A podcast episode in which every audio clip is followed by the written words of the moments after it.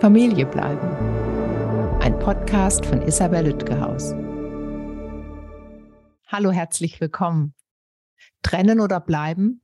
Darum geht es in dieser Folge und mein heutiger Gast ist der systemische Paar- und Sexualtherapeut Ralf Sturm.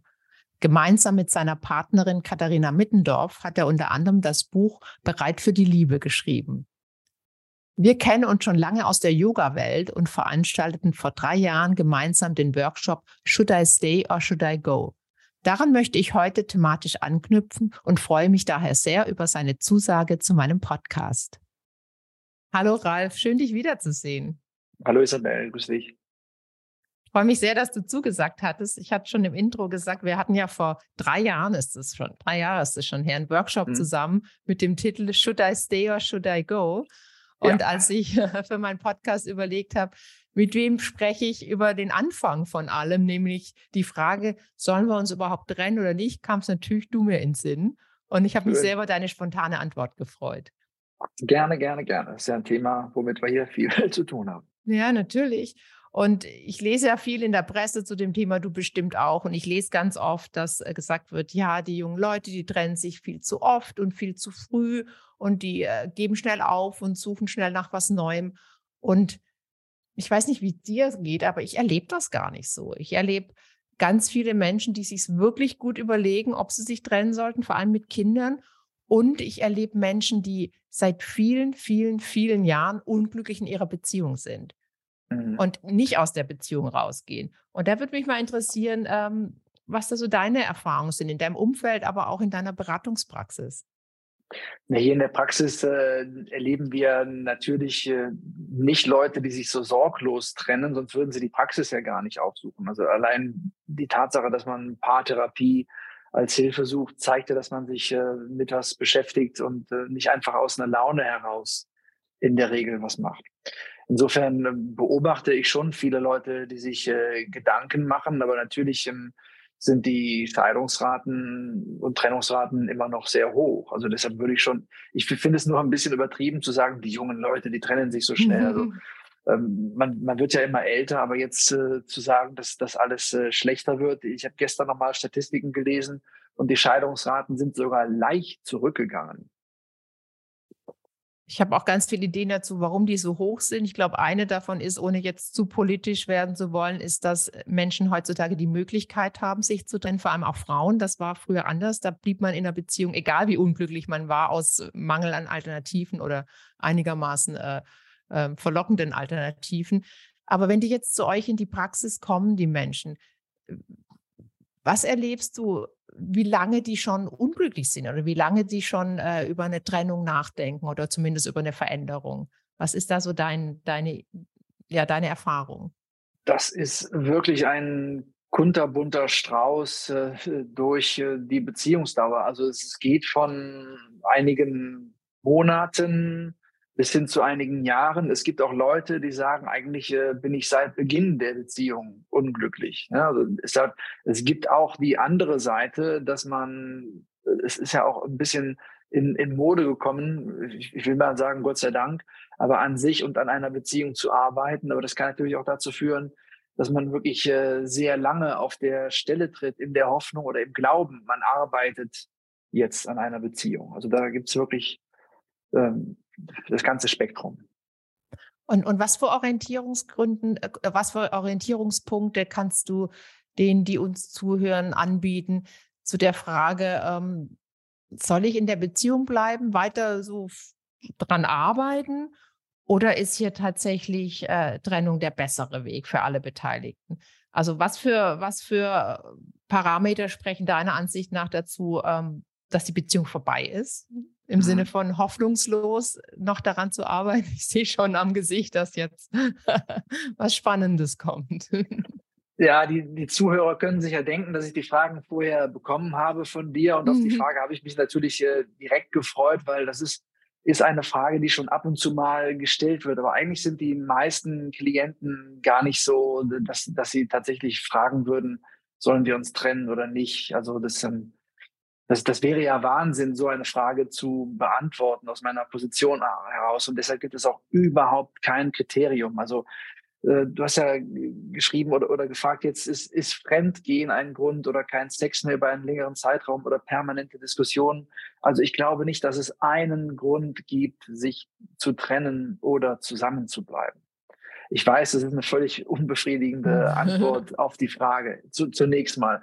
Aber das dauert natürlich ein bisschen, als ob man so eine Frage mit Ja oder Nein beantworten würde. Und egal wie gut die Klienten, wenn sie hier reinkommen, viele haben ja eine lange Geschichte, die sie erzählen. Also es kann durchaus sein, wenn, wenn ich ein Paar hier begrüße, dass ich erstmal eine Viertelstunde oder 20 Minuten nur zuhöre, weil die ganz viel erzählen möchten, so ihre Situation darstellen. Und das ist natürlich immer dann noch kein ausreichender Grund, um, um irgendwas zu beantworten. Am Ende können das ja auch nur die Klienten selber machen. Aber hast du Anhaltspunkte? Also, dass du nicht zu Klienten sagst, ah, ihr trennt euch besser oder ihr bleibt noch zusammen, das kann ich sehr gut nachvollziehen. Aber ja. so aus deinem Erfahrungsschatz der letzten Jahre, aus deiner Beratungspraxis, gibt es so Punkte, wo du sagst, also wenn so weit fortgeschritten ist in der Paardynamik, Paarentwicklung, dann mhm. würde es mich sehr überraschen, wenn die zusammenblieben. Oder zumindest viele bleiben ja zusammen, aber dann äh, ist es vielleicht gar nicht so eine gute Idee, zusammen zu bleiben für sich selbst, aber auch für etwaige Kinder. Ja, ähm, Ganz im Gegenteil. Alle, die hier reinkommen, die haben, wenn nicht einer von denen sagt, ich habe mich bereits getrennt, das gibt es auch. Und dann würde ich auch den Teufel tun, da auf ein Gegenteil hinarbeiten zu wollen. Da können wir gleich noch ein bisschen ins Detail gehen. Das wird sicherlich noch interessant. Aber alle anderen, die hier reinkommen, da sehe ich erstmal, dass die tendenziell eine Chance haben, zusammen zu bleiben, wenn sie die Veränderungen oder die Neu- oder Nachjustierungen vornehmen, die die Beziehung braucht. Eine Beziehung braucht ja in, in ihrem Ablauf immer Neujustierungen. Also wir gehen ja davon aus, dass eine Beziehung möglichst bis zum Ende des Lebens dauern soll. Keiner geht eine Beziehung ein und sagt, ich hoffe, das wird jetzt mal für die nächsten fünf Jahre halten und dann gucke ich mal weiter. Eigentlich wollen alle, dass diese Beziehung, die man jetzt eingegangen ist, dann auch die Beziehung bleibt. Und das sind ja dann meistens einige Jahrzehnte, die vor einem liegen. Und da wäre es ja eigentlich äh, Wahnsinn, davon auszugehen, dass man jahrzehntelang Zusammenbleiben schafft oder auch nur jahrelanges Zusammenbleiben, ohne dass man sich ab und zu auf um, neue Gegebenheiten einstellt. Insofern hat äh, jedes Paar, was hier reinkommt, ähm, eine gute Chance, weiterzuarbeiten. Es gibt natürlich tatsächlich, wie du gesagt hast, unterschiedliche Punkte, so, so Stufen sozusagen wo die in der Entfremdung durch Exkommunikation in der Beziehung, also durch das Nichtansprechen von dem hingekommen sind. Da kann das sein, dass das schon mal ziemlich schwer wird, nochmal zueinander zu finden und dass dann einer auf dem Weg entscheidet, die Mühe möchte ich mir nicht mehr machen. Das gibt es tatsächlich. Also du sagst, kurz zusammengefasst, egal was passiert ist, Fremdgehen, jahrelang kein Sex mehr, keine wirkliche Kommunikation mehr, wenn beide das wollen.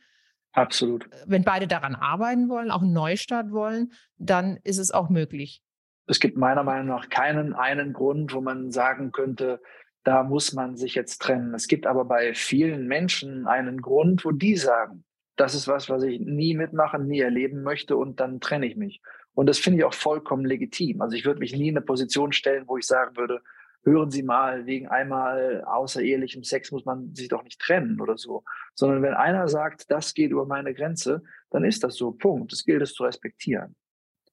Ich habe ja die aber keine, keine allgemeine Grundlage.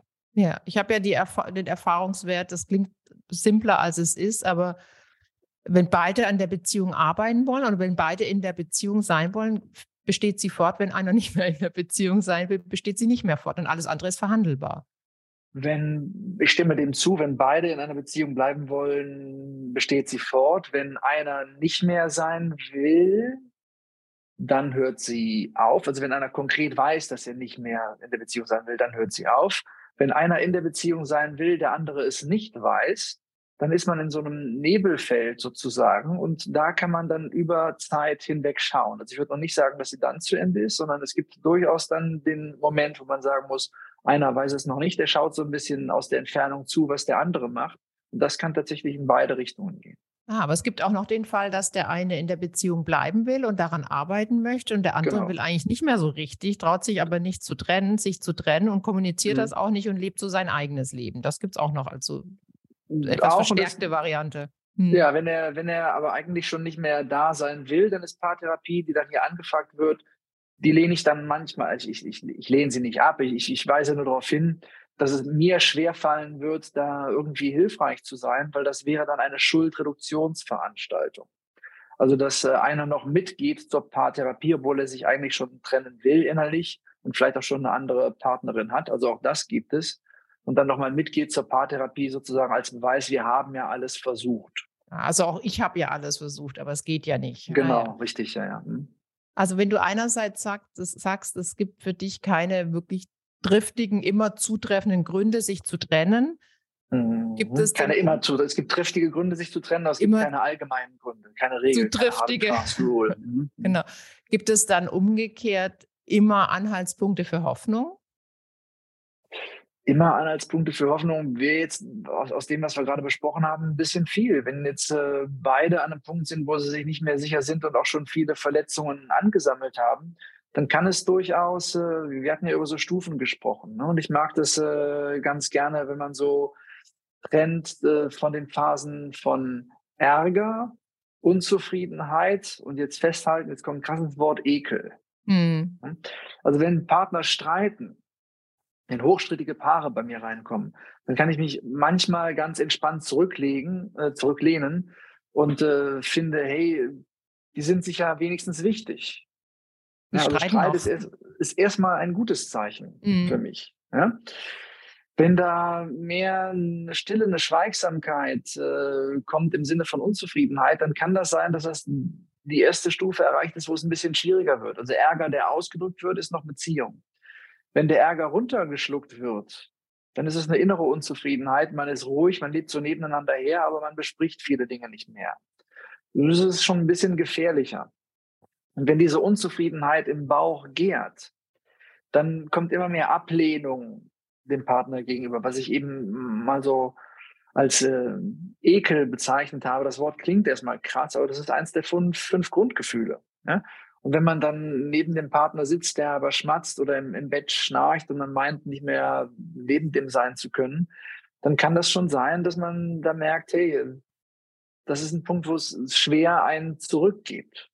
Nicht unmöglich, ja, aber es ist dann, dann manchmal schwierig. Und angenommen, jemand ist schon in dieser äh, Phase, wo er den anderen kaum noch erträgt, im, im mhm. selben Raum. Und mhm. dennoch sagt, ähm, ich trenne mich nicht, weil die Kinder sind drei und fünf und ich möchte, dass die in einem Haus mit beiden Eltern aufwachsen. Ich, ich halte das aus und ich zähle so die Tage, so wie beim Gefängnisaufenthalt, weil irgendwann mhm. sind die Kinder groß und gehen aus dem Haus und dann kann ich mich trennen. Ähm, mhm. Wie findest du das? Wie findest du die Vorgehensweise oder diese Gedanken? Egoistisch. Ah, inwiefern?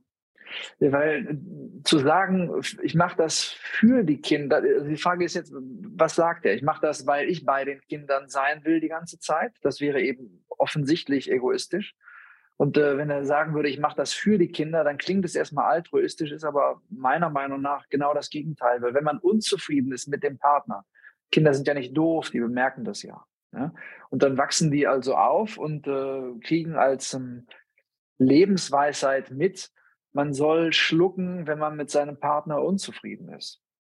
Ich weiß nicht, wie viele Leute ich hier sitzen habe, die sich darüber beschweren, dass ihre Eltern sich nicht getrennt haben, sondern in einer äh, Hassabneigungssituation äh, zusammengeblieben sind. Das heißt nicht, dass man sich dann trennen soll deswegen. Das hieße, dass man gucken muss, kann man mit der Ablehnung, die man gegen den anderen hat, was machen? Kann man die auflösen und wieder in das verwandeln? Oh, jetzt, okay, ich fange an, ich, ich sage das Wort, was man Liebe nennt. Oder da komme ich direkt zu diesem großen Missverständnis. Die Leute denken immer, Liebe wäre ein Gefühl. Ich finde, das ist äh, Mumpitz. Ich finde, Liebe ist ein Bedürfnis. Man kann warme Gefühle der Zuneigung spüren. Aber Liebe ist was, was man aktiv tut. Ich finde, Liebe ist eine Entscheidung. Oder so. Genau, in erster ja, ja. Linie, mhm. aber. Mhm. Ich glaube, das haben wir sogar mal vor drei Jahren äh, gesagt. Also, wenn ich mich richtig erinnere, dass in, in, dem Gespräch, was wir hatten, dann müsste das auch gefallen sein. Ja, stimme ich zu. Mhm. Bestimmt, weil das sage ich bei jeder Gelegenheit, weil ich das irgendwo mhm. mal gelesen habe in einem Ratgeber vor vielen, vielen, vielen Jahren und dachte, natürlich ist es eine Entscheidung. Mhm. Ja. Und daraus folgt natürlich ganz viel, aber es ist nicht nur ähm, ähm, Schmetterlinge im Bauch. Das ist nicht Liebe, ja. sondern das, äh, das Umsetzen dann tatsächlich auch in, in Handlungen, in tatsächliche mhm. Handlungen. Ja. Also zusammenfassend gesagt, weil das finde ich auch ein ganz, ganz wichtiger Punkt, auch für meine Arbeit, ähm, habe ich noch ein Zitat von dem Kollegen von dir, der gesagt hat, er freut sich über jedes Paar, das sich trennt, weil mhm. äh, glückliche Paare trennen sich nicht.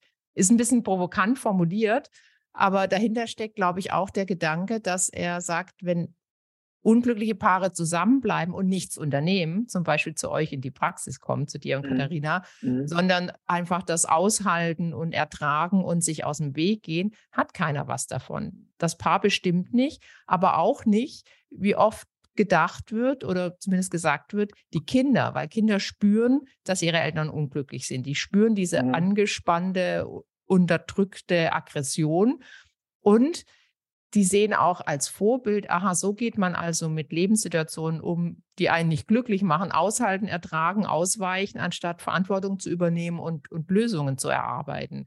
Also vieles spricht dagegen, nur der Kinder zuliebe in der Beziehung zu bleiben, ohne was zu unternehmen. Aber man kann ja was unternehmen. Dazu möchte ich dich gleich fragen, aber ich merke schon, du möchtest direkt dazu noch was sagen. Ja, unbedingt. Also ich finde den Satz äh, natürlich, wenn der provokant gemeint ist, dann, dann, dann kann da sicher vielleicht eine gute Absicht äh, hinter sein. Trotzdem finde ich den, Entschuldigung, Schwachsinn, weil das ist ja nur die halbe Miete. Also wenn man sich jetzt äh, trennt, um den Kindern da keinen Schaden sozusagen zuzufügen, weil man nicht unglücklich zusammen sein will, dann bleibt äh, wenigstens die Hälfte davon oder wenn nicht ein größerer Satz, ja trotzdem mit einem Groll auf den Partner zurück, wo die, pa wo die Kinder immer noch nichts von haben. Also die mhm. Kinder haben auch nichts von einer Trennung, wenn man den anderen weiter scheiße findet sondern es, es geht eher um die, ähm, das in den, in den, in den Frieden äh, kommen mit dem Partner. Und das ist durch eine Trennung noch nicht gelöst. Ja, das stimmt. Das ist erstmal eine Entzerrung und mhm. dadurch eine Entlastung, aber die tatsächlichen Themen werden nicht gelöst und die meisten gehen die wahrscheinlich auch nicht an. Erst recht. Die meisten, die meisten bleiben weiter und das, das kriegen die bei jeder Übergabe mit. Also das, das halte ich insofern von, für ein bisschen überzogen. Mhm. Gut. Aber angenommen, ein Elternteil merkt, er oder sie ist wirklich unglücklich in der Beziehung, hat aber immer noch weiterhin das Ideal der ja. Eltern unter einem Dach äh, vor Augen mhm. und möchte an mhm. der Beziehung arbeiten. Ja. Mhm. Was ein bisschen arbeiten geht wahrscheinlich nicht, vermute ich mal. Was kann denn jetzt der Einzelne auch tun, die Einzelne? Also ich finde es ähm, ganz schön, wenn sich der Einzelne darüber klar wird, ähm, was wünscht er sich eigentlich vom anderen? Was, was würde er brauchen, damit er sich wieder glücklich fühlen würde und ähm, wieder in dieser Liebe sein könnte? Und das, äh, manche können das eben nicht mehr sagen, dann muss man gucken, was willst du zurzeit nicht mehr haben? Also man kann anfangen, ähm, für sich selber einfach mal aufzuschreiben, was ist alles sozusagen scheiße in der Beziehung auf der einen Seite. Das kann man täglich machen. Was soll alles nicht mehr passieren oder was ist alles Schlimmes passiert? Dass man so ein richtiges Schuldenregister bekommt. Und dann guckt man andererseits, was habe ich für offene Ansprüche noch? Ja, also was müsste mein Partner, meine Partnerin machen, damit ich mich äh, wieder wohlfühle, damit es mir wieder gut geht? Und da kann es sein, dass ein paar Sachen, die man in diesem Schuldenregister aufgeschrieben hat, da sagt man ja, okay, Schnee von gestern ist nicht schlimm, aber ein paar Sachen, die sich immer wiederholen und die man nicht mehr braucht oder nicht mehr erleben will und anders will, da muss man dann sagen, das möchte ich jetzt haben, das, das brauche ich von dir, dafür stehe ich ein können wir darüber ins Gespräch kommen. Also erstmal selbst reflektieren, wo stehe ich, was brauche ich, was davon ist da und was davon mhm. fehlt mir. Mhm. Und dann den anderen Partner ansprechen, wie, wie macht man das so morgens beim Frühstück oder hast du da ein paar Tipps? Dass es, es gibt dafür keine Tageszeit, aber es wäre gut, wenn es vom Konflikt entkoppelt wäre. Will ich ein bisschen erklären wenn man in einer Streitsituation ist, weil einer sich gerade über ein Thema aufregt, und wenn man dann mit seiner Liste kommt und übrigens, ich brauche auch noch das und das gibst du mir ja auch nicht, dann ist das ein ziemlich ungünstiger Zeitpunkt. Also Paare sollten einen Zeitpunkt haben, wo sie über Dinge sprechen, die für die Nachjustierung in der Beziehung wichtig sind, die sie sich vom anderen wünschen. Das würde ich aber eher in den Kalender eintragen als das in erhitzten Diskussionen zu machen. Also einen Termin machen. Ich habe gerade ein paar bei mir in der Mediation, die noch zusammen sind und auch zusammen bleiben wollen. Und sie hätte gerne einmal die Woche einen Termin, nenne ich es mal, einen Gesprächstermin. Mhm. Und er schafft ja. das nicht. Zeit. Er ist abends erschöpft und tagsüber arbeitet er und dann noch Kinder und so. Wie, was, hast du Tipps oder was kann man machen, um sich diesen Raum zu schaffen? Ja, das ist ja schade, wenn man das nicht schafft, aber dann kann man sich nur noch trennen. Ich frage mich dann immer, äh, schafft man das wirklich nicht? Also wenn er jetzt ähm, sich die Wirbelsäule verknackst, dann würde er auch zum Physiotherapeuten gehen können. Also priorisieren, sagst du letztendlich. Ich fürchte, dass man ein, ein paar Dinge in einer Beziehung eventuell priorisieren muss. Aber jetzt bleiben wir mal bei der Situation, jetzt losgelöst von dem einen Paar. Der eine Partner, die eine Partnerin sagt, ich bin unglücklich und unzufrieden, ich übernehme dafür mhm. Verantwortung, ich möchte was mhm. ändern. Ja. Er oder die andere sagt, also für mich ist alles okay, ich weiß nicht, was du mhm. hast. Mhm. Was kann dann die Person, die was ändern möchte, tun? Nicht viel, aber sie kann sagen, wenn du so zufrieden bist, äh, dann bedanke ich mich für die schöne Zeit mit dir. Ich bin nicht zufrieden und so möchte ich nicht weiterleben.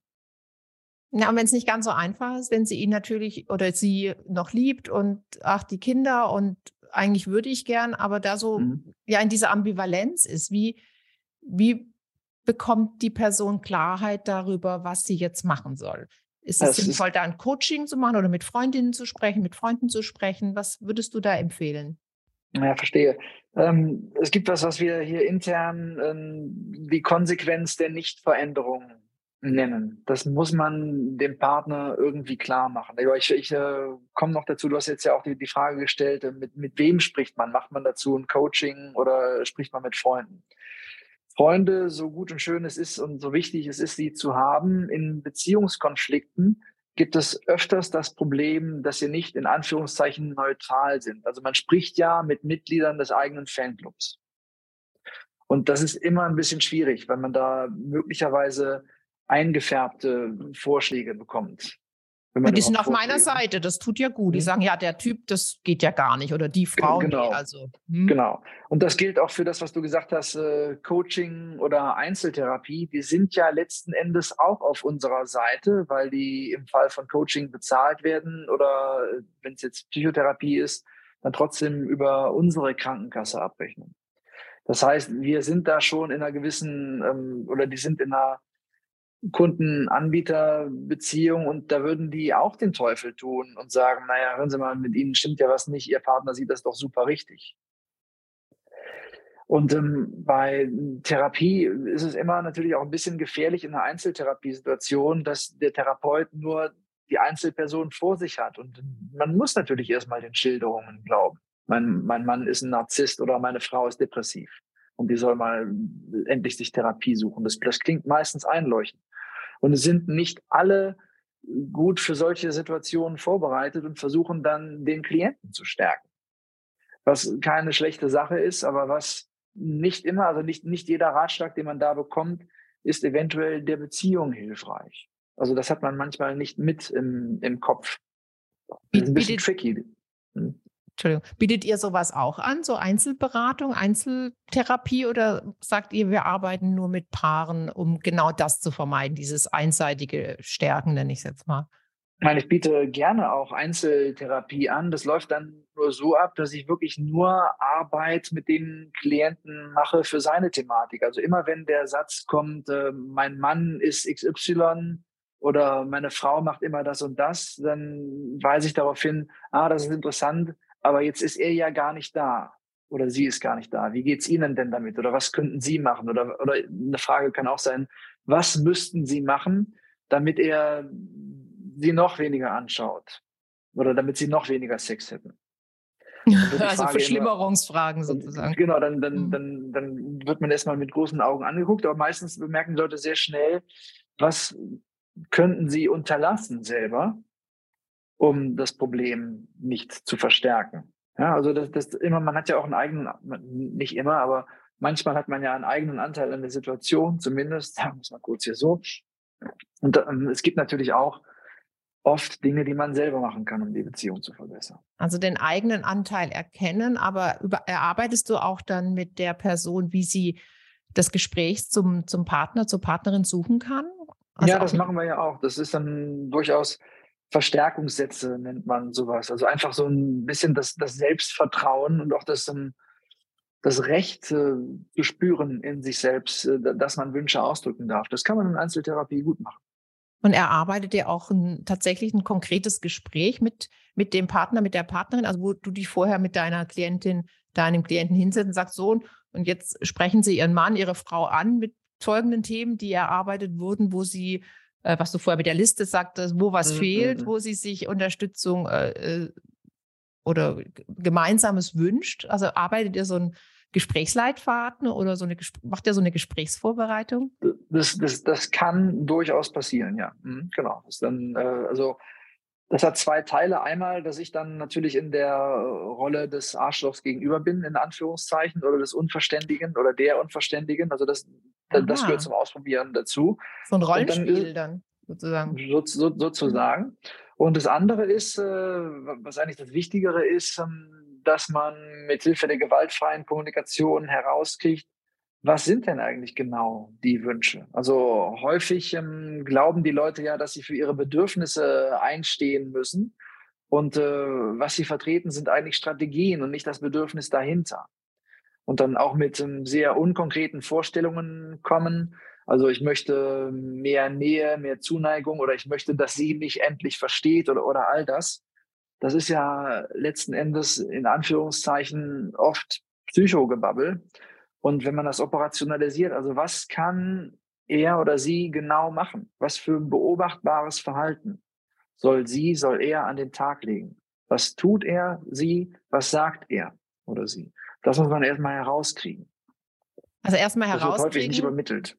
Was das Bedürfnis ist und was der Vorschlag sozusagen ist, was getan werden könnte. Was und für ein Bedürfnis gibt es und was für einen Wunsch kann man daraus entwickeln, ja. Genau, der Wunsch und dann auch zu erarbeiten, wie das der anderen Person gegenüber geäußert werden kann, auf eine Art und Weise, dass die gut zuhören kann. Also nicht mhm, erstmal Pauschalkritik, genau, ja. Mhm, Sondern, sondern so konkret wie möglich, also eben gewaltfreie Kommunikation. Für mhm. die, die uns zuhören, hast du da so zwei, drei Tipps, die ähm, dahin gehen, was ist hilfreich im Gespräch mit dem Partner, der Partnerin und was nicht so hilfreich? Ja, erstmal Kommunikation erstmal diesen Blödsinn mit den Ich-Botschaften weglassen. Ja, also ihr habt alle mal irgendwie gehört, man soll Ich-Botschaften machen. Bitte nicht, bitte aufhören damit. Das ist totaler Quatsch. Ich fühle mich von dir verletzt, ist nichts als ein Vorwurf. Oder ich wünsche mir, dass du mal Therapie machst oder deine Mutterbeziehung anguckst. Ist auch kein Wunsch, ist auch ein Vorwurf. Also man muss bei Wünschen wirklich genau gucken, ist das was, was ich mir vom anderen für mich wünsche? Ja? Man kann dabei gucken, was würde man dem Weihnachtsmann sagen, selbst wenn gerade gar nicht Weihnachten ist. Wir haben nie auf den Wunschzettel aufgeschrieben, ich wünsche mir keinen Teddy. Ja, wir haben gesagt, ich wünsche mir ein rotes, ferngesteuertes Feuerwehrauto. Da haben wir dann mit den Händen gezeigt, wie groß es sein soll oder irgendwann mal 30 Zentimeter oder das Modell aufgeschrieben. Aber wenn wir unspezifisch waren, ich wünsche mir ein spannendes Spielzeug, dann kam der Weihnachtsmann vielleicht mit einem kleinen Polizeiauto zum Aufziehen zu uns und äh, der fand das spannend, weil der ist älter als unsere Uroma. Aber wir wollten, wie gesagt, was Ferngesteuertes. Ja? Also man kann sich nicht wünschen, nimm dich endlich mal richtig in den Arm, weil es gibt unterschiedliche Vorstellungen, was eine richtige Umarmung ist. Man kann aber sagen, wenn du mich umarmst, wenn du nach Hause kommst, halt mich für drei Atemzüge im Arm. Und dann lass erst los. Da kommt man schon näher daran an das, was man wahrscheinlich erleben möchte. Je also, spezifischer man wird. Konkrete positive Wünsche. Guter mhm. Tipp.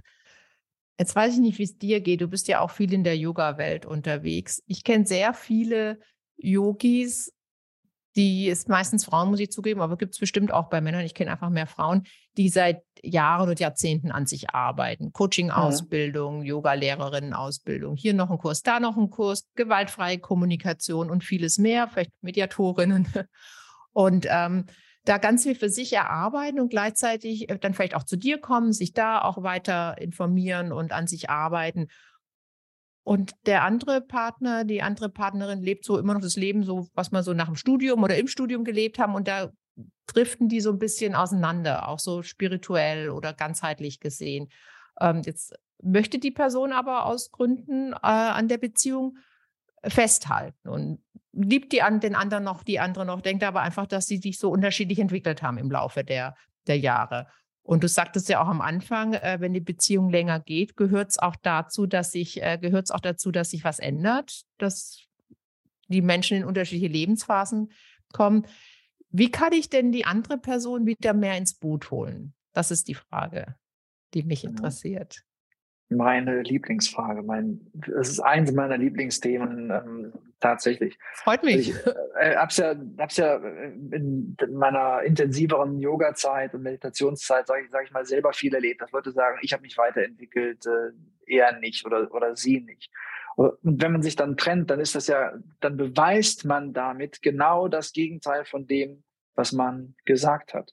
Weil wenn man sich tatsächlich weiterentwickelt hat, dann hat man ja auch an seinen kommunikativen Skills gearbeitet, oder nicht? Ja? Dann hat man an seiner Empathie gearbeitet und an seinem Mitgefühl hoffentlich. Und wenn man das hat, dann kann man schwer sagen, er macht nichts, er sitzt da nur da rum. Dann würde man die Beobachtung aussprechen, du sitzt mehr auf dem Sofa und schaust Netflix, als äh, dass du mich fragst, äh, wollen wir mal wieder miteinander was machen. Ich wünsche mir, also ich bin traurig, weil ich das Bedürfnis nach Nähe habe, können wir einmal in der Woche äh, einen Spaziergang machen, statt den Fernseher anzuhaben. Ne? Also man ist, wenn man sozusagen schon weiter, sich weiterentwickelt glaubt, dann ist man doch in der Verantwortung, die anderen Leute mitzunehmen. Deshalb ähm, kann ich diese Gespräche immer nicht, oder, oder die, wenn mir was so dargestellt wird, das kann ich dann, Entschuldigung mit Verlaub, immer nicht ganz so ernst nehmen. Aber ich merke, kommen Sie auch bekannt vor. So, ja, ich sage es mal ganz pauschal, mein Mann guckt ja, nur unbedingt. Fußball und trinkt Bier und ich, äh, ich mhm. möchte ganz viele wahnsinnig äh, essentielle Dinge tun. Also das kommt dir auch bekannt vor. Es gibt bestimmt ja, aber, auch aber diese essentiellen Dinge, die kann man ja erklären, die kann man dem Mann mhm. sagen. Dann kannst du mal den Fußball ausschalten und das Bier zur Seite legen. Ich bräuchte zwei Stunden Zeit mit dir und möchte was äh, super Spirituelles machen und dann können wir wieder beim Fußball sitzen und äh, ich mache mir vielleicht auch eine Flasche Bier. Also Angebote machen. Und ich frage mich auch, und da bin ich gespannt auf deine Antwort, was kann denn die Person, äh, die nicht Fußball guckt, ist sehr pauschal jetzt, aber macht nichts. Die, mhm. die, Person, die nicht Fußball guckt, aber unzufrieden ist, was kann sie denn alleine für sich tun? Also ist immer der andere der erste und naheliegendste Ansprechpartner, um, um äh, schöne Dinge und erfüllende Dinge zu erleben? Oder gibt es auch andere Möglichkeiten im, ja, innerhalb ist, der Beziehung? Innerhalb der Beziehung. Also im Sinne von nicht die mhm. Beziehung beenden und sich einen neuen Mann suchen, der nicht so viel Fußball mhm. guckt oder eine Frau entsprechend, sondern ja. ähm, ich bin in einer Beziehung mit jemandem, den ich liebe und Kinder habe und es, vieles ist gut und zuverlässig und schön und vertraut, aber ich habe mich, ich denke, ich habe mich weiterentwickelt und bin äh, woanders und habe äh, neue Bedürfnisse, die nicht mehr so gut zu passen scheinen. Mhm. Ja, bestimmte Dinge, das, das, das gehört so ein bisschen zu dem, was wir eben schon mal gesagt haben, Neujustierung oder, oder besser vielleicht Nachjustierung. Also bestimmte Dinge kann man ja durchaus äh, outsourcen und äh, sollte man vielleicht auch. Also wenn man jetzt äh, gerade bemerkt hat, Yoga tut mir selber ganz gut oder das Reiten aufnehmen oder was immer es ist, dann kann man ja Reitstunden nehmen oder Yogastunden machen und ähm, dazu muss man den anderen ja nicht dabei haben. Ja? Wenn man jetzt merkt, es ist mir wichtig, das mit ihm oder ihr zu teilen, dann kann man ja durchaus mal sagen, du, es wäre schön, wenn du einmal im Monat oder einmal im halben Jahr mitkommst. Das, das würde ich mir total wünschen. Dann hätte ich auch Lust, wieder was anderes mit mir, mit dir zu machen. Der andere wird ja auch Wünsche haben. Ja? Also das ist da so ein, so, so ein bisschen, jeder hat ja unterschiedliche Vorstellungen von Gerechtigkeit und es wird nie ein, eine Gerechtigkeit geben, weil beide unterschiedliche Vorstellungen haben. Aber so ein bisschen Austausch gibt es ja da durchaus. Und ähm, wenn man merkt, man möchte da jetzt, ähm, das, das reicht einem nicht mehr, dass der andere gar nicht äh, meditieren will oder so, dann ist man vielleicht tatsächlich an der falschen Stelle, wenn man, wenn man jemanden haben will, der neben einem in der Meditationshöhle sitzt. Ich sage es jetzt mal übertrieben. Mhm. Also wenn man sagt, ich brauche einen, der auch eine Yogalehrerausbildung hat, was kein Bedürfnis ist, sondern eine Strategie, ja, dann kann man das durchziehen. Oder man kann gucken, was ist mein Bedürfnis dahinter? Gemeinsame Werte teilen. Ja? Wenn man weiß, der andere ist vielleicht, ähm, zeigt diese Werte auf politischer Ebene oder so, dann kann man sich sagen, das reicht mir. Das, das, mein Bedürfnis nach dem Teilen von Werten ist durchaus weiter erfüllt. Wenn der andere plötzlich sagt, ich äh, finde das gut, die AfD zu wählen, denn durch Deutschland muss irgendwie ein Ruck gehen, es muss sich was ändern, merkt man vielleicht so, hui, ja, das ist doch zu weit von den Werten entfernt, äh, die ich teilen kann. Also das wäre dann ein Grund, wo man merkt, hier sind Bedürfnisse nicht mehr erfüllt. Also da ist dann wieder ein Punkt zu überlegen, Einer ist, kann ich, habe ich Bedürfnisse, die ich nicht mit unbedingt nur mit meinem Partner erfüllen kann. Ich kann ja auch mit einer mhm, Freundin genau, in die genau, Oper ja. gehen oder zum ja. Yoga mhm. oder was mir wichtig ist. Aber wo sind Grenzen erreicht, wo ich sage, so möchte ich die Beziehung nicht mehr leben. Und dann ja. kann man sich äh, äh, diese Liste machen oder mit einem mit einem Therapeuten oder Coach sprechen und für sich klären, äh, wie es äh, für einen selbst weitergehen kann und damit auch mit der ganzen Familie. Aber angenommen, ich möchte an der Beziehung festhalten, aus welchen Gründen ein toller Mann oder eine tolle Frau und ähm, mhm. toller Elternteil und ich möchte das fortführen. Da erlebe ich oft, ähm, dass entweder der eine ganz viel an sich arbeitet, äh, der eigenen Aussage nach, und der andere lebt so weiter. Ja leben so ein bisschen nebeneinander her, ist auch eine Möglichkeit, aber vielleicht möchte man das anders gestalten und sagen, nee, wir wollen was verändern. Mhm. Und da habe ich auch den Eindruck, dass manche so ein bisschen verändern. Und ja. da frage ich mich, reicht das? Wenn man als Paar entsch entscheidet, vielleicht gemeinsam entscheidet, so wie es im Moment ist, sind beide nicht zufrieden. Der andere ist meistens auch nicht sehr glücklich mehr, nehme ich an, mehr mhm. oder weniger bewusst. Würde mich mal von dir interessieren, wie du das einschätzt. Kann man dann sagen, ja, jetzt reden wir einmal die Woche eine Stunde oder muss da noch mehr passieren? Also muss da ein Neuanfang passieren oder kann man so ein bisschen nachjustieren? Ja, wie ist denn Neuanfang definiert? Also, und äh, es kommt ja dann vielleicht um, darauf an, wie viel man braucht. Also die Bedürfnisse, die eigenen Bedürfnisse müssen erfüllt sein, damit man in der Partnerschaft bleiben kann. Das ist das eine. Aber man muss eben dafür sorgen. Und das ist das Unbequeme. also Satz, ähm, eine Beziehung ist kein Honigschlecken. Ja, und dann kann es durchaus anstrengend sein, in den Gesprächen zu bleiben und auch dazu ein, dafür einzustehen, was für Wünsche habe ich und ähm, wenn ein bisschen Nachjustieren nicht reicht, also wenn, wenn man keinen Sex in der Beziehung hat und der eine sagt dann so einmal im Jahr zu Weihnachten können wir schon miteinander schlafen, da habe ich kein Problem mit. Wenn einem das nicht reicht, dann muss man stehen bleiben und sagen, Moment mal, einmal im Jahr ist nicht das, weshalb ich hier in, in eine Beziehung gegangen bin. Ja? Ich möchte das wenigstens so und so oft erleben. Finden wir einen Weg, meinst du, wie wir da hinkommen? Ja?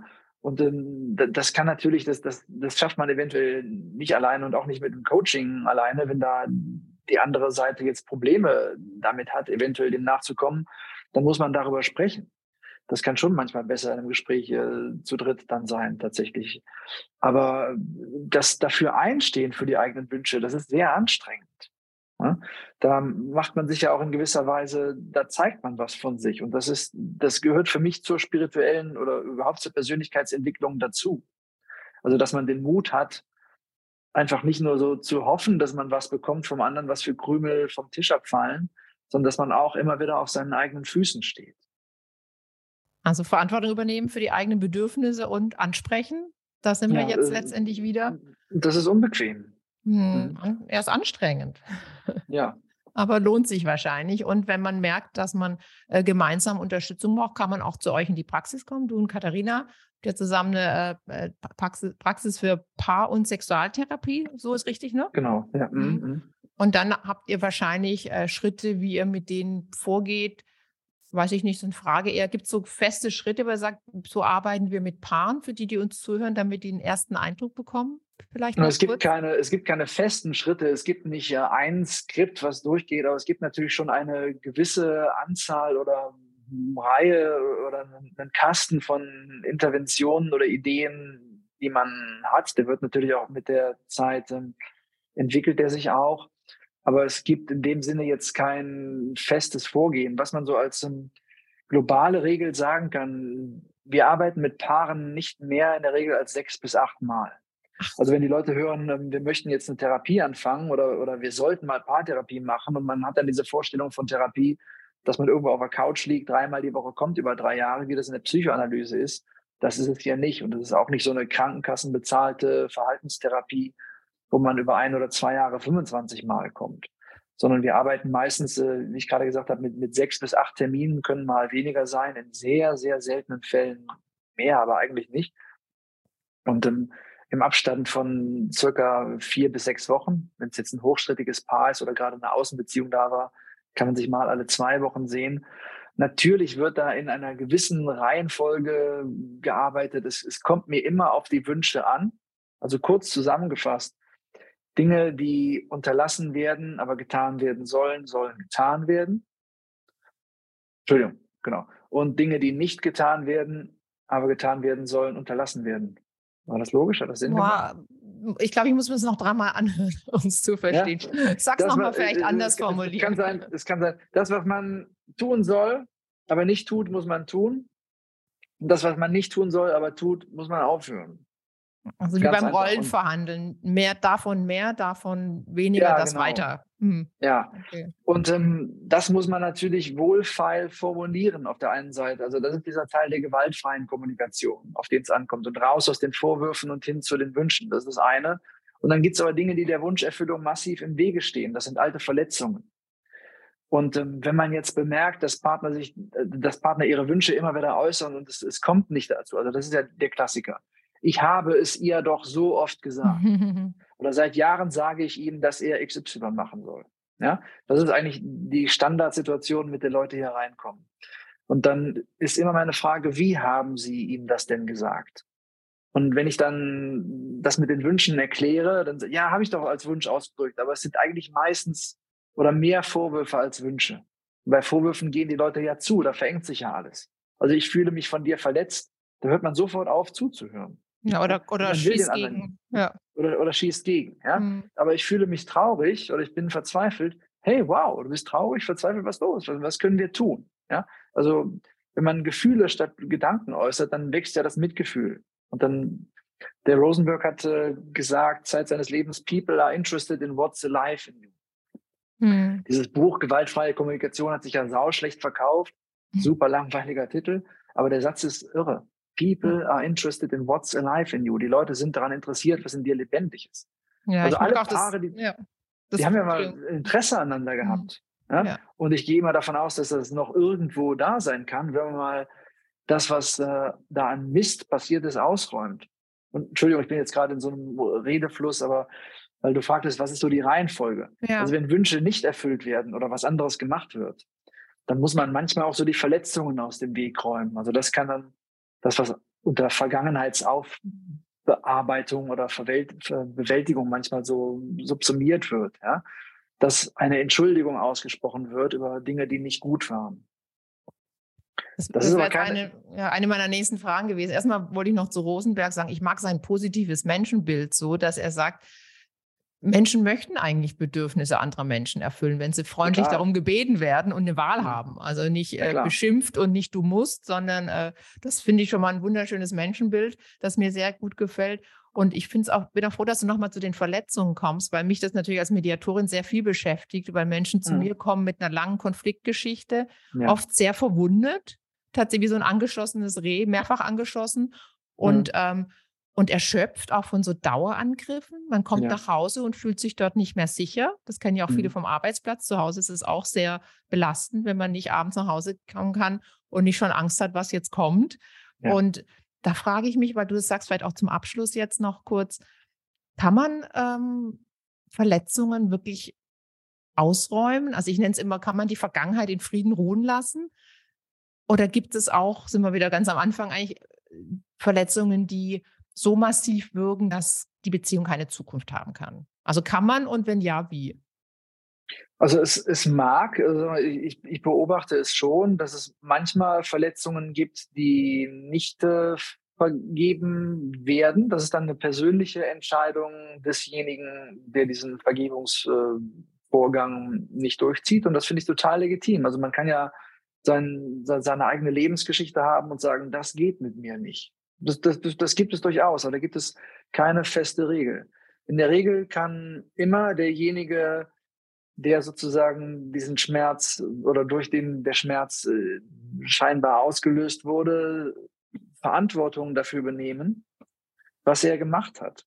Und das funktioniert, weil ich gerade gerade Entschuldigung sagte und dann, dann so aufhörte. Also das muss man dringend definieren, was eine Entschuldigung ist. Das ist eine Übernahme der Verantwortung. Wenn man sagt, Entschuldigung, dass ich dir wehgetan habe, dann ist der andere ja immer noch in einem unsicheren Zustand, weil er nicht weiß, ob das nicht wieder passiert. In der Regel entschuldigen sich die Leute für was und machen es dann wieder.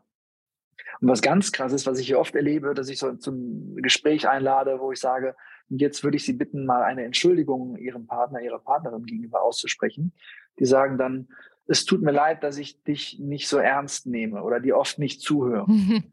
das ist ja keine Entschuldigung, das ist eine Drohung. Ja, weil da ist man im Präsens, Mhm. das heißt, das wird weiter so gehen.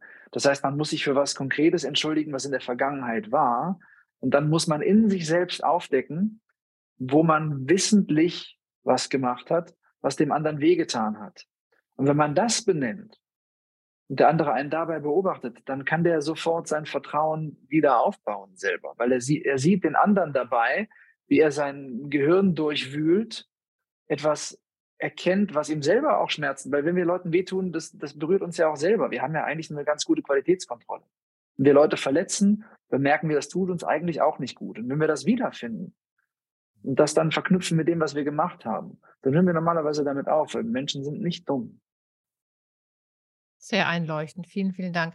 Noch eine abschließende Frage, weil es mich einfach selbst interessiert. Wenn ihr, jetzt nehmen wir an, ihr habt heterosexuelle Paare, bietet ihr die Paartherapie? Sowohl dann- als auch. Ne? Wir haben, Also das ist noch nur Mhm. ein Beispiel von einem heterosexuellen Paar, bestimmt Mhm. auch gleichgeschlechtliche Paare. Ja.